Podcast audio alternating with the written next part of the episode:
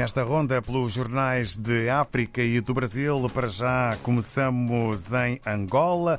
Cavoquila desvaloriza críticas por nomeação ao cargo de juiz conselheiro do Supremo, logo eh, na parte superior da capa do jornal angolano O País, que de resto apresenta fotografia maior para viaturas com o título Justiça leilua viaturas e embarcações recuperadas. Ainda no campo do crime, SIC eh, investiga morte de empresário assassinado durante assalto à sua residência. É um trabalho do Serviço de Investigação Criminal.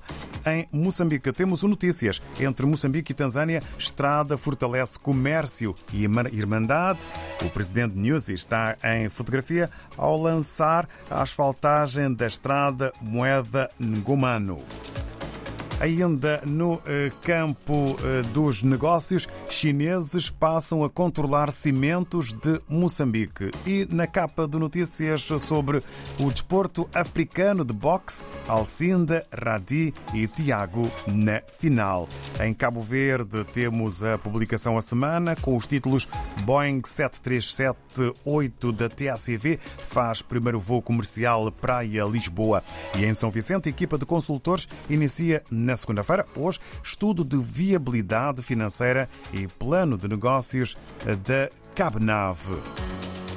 Vamos até a Guiné-Bissau e ao Democrata Presidente da República, Sissoko, recebe partidos para debruçar sobre a nomeação do primeiro-ministro.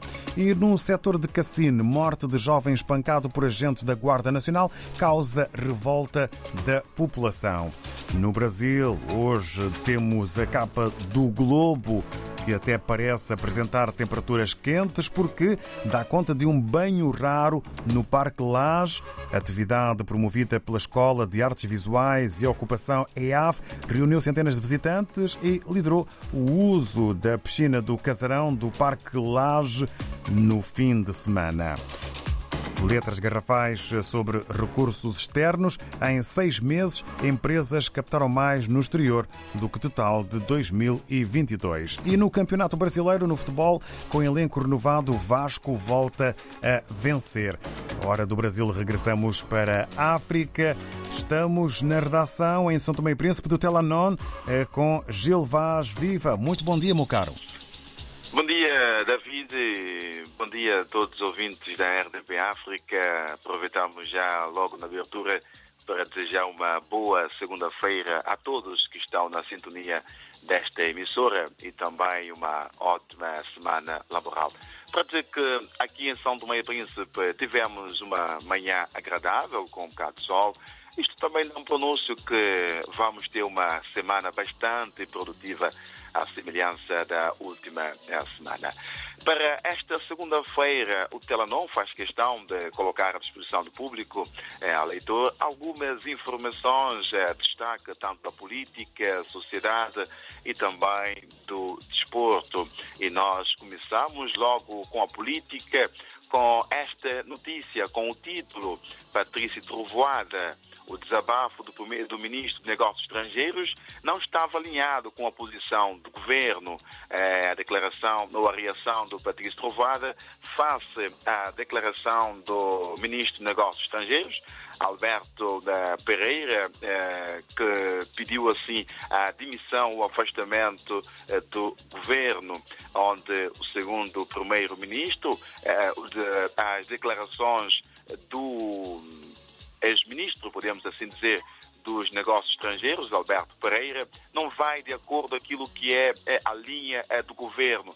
Simplesmente foi um desabafo do ministro dos negócios estrangeiros. E, e, e ele, olhando por esta situação que não vai de acordo com a linha do governo, fez bem pedir assim o, o seu é, afastamento é, do eh, governo.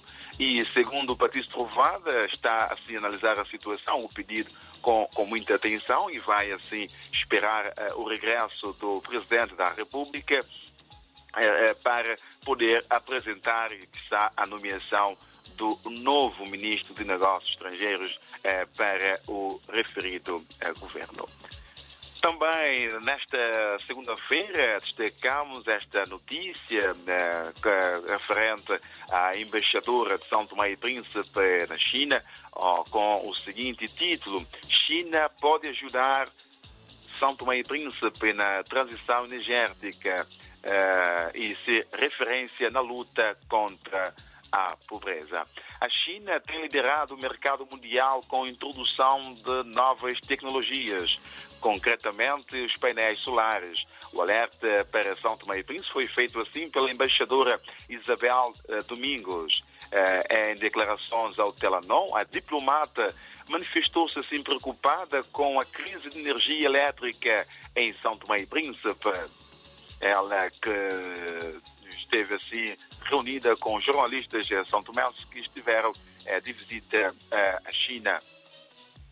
Eh, a Isabel disse que é preciso entender e apropriar aquilo que a China é capaz de fazer.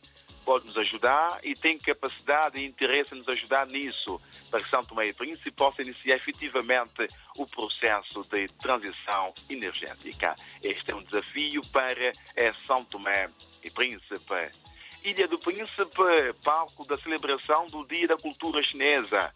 Dia da Cultura Chinesa vai ser celebrado na Ilha do Príncipe no próximo 12 de agosto. Uh, descobre aqui encanto da cultura chinesa participando uh, neste evento. Então, a Ilha do Príncipe terá o privilégio de acolher assim uh, no dia 12 o Dia da Cultura Chinesa. Então, também a não perder, juntamente com a delegação chinesa, uma consulta que será realizada no Hospital Dr. Manuel Quaresma Dias da Graça, pela equipa médica chinesa, nos dias 11, 12 e 13. Então, para dizer que no quadro desta celebração do Dia da Cultura Chinesa, também será uh, realizada uma consulta para os moradores da Ilha do Príncipe. Pela equipa médica chinesa que tem desenvolvido também muitos trabalhos aqui em São Tomé e Príncipe, em diversas zonas eh, do país. Também destacamos nesta segunda-feira esta notícia eh, que dá conta da reabilitação das estradas aqui em São Tomé, na ilha de São Tomé, com vista à cimeira da CPLP que acontece neste mês aqui no país, com o seguinte título: Estradas da capital estão a ser reabilitadas com financiamento de Angola. Foi com apoio eh, financeiro de Angola que o governo de São Tomé e Príncipe está a tapar os buracos e reabilitar alguns troços de estradas da cidade da capital eh, de São Tomé.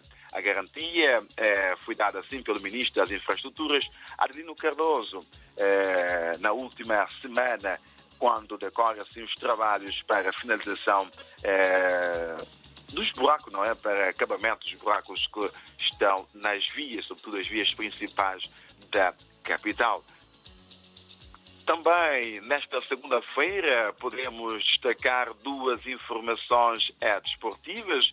Estamos a falar eh, primeiramente de futebol de praia, onde a Federação São Tomé de Futebol promoveu ontem, domingo, o primeiro torneio de futebol de praia masculino aqui em São Tomé e Príncipe. O evento teve lugar na praia de Nicoló, no distrito centro-norte de São Tomé, Lobata, onde seis equipas tomaram parte neste torneio eh, de praia. E no final, a equipa de Micoló, anfitriã, venceu por 3-1 a equipa do Sporting de Praia Cruz.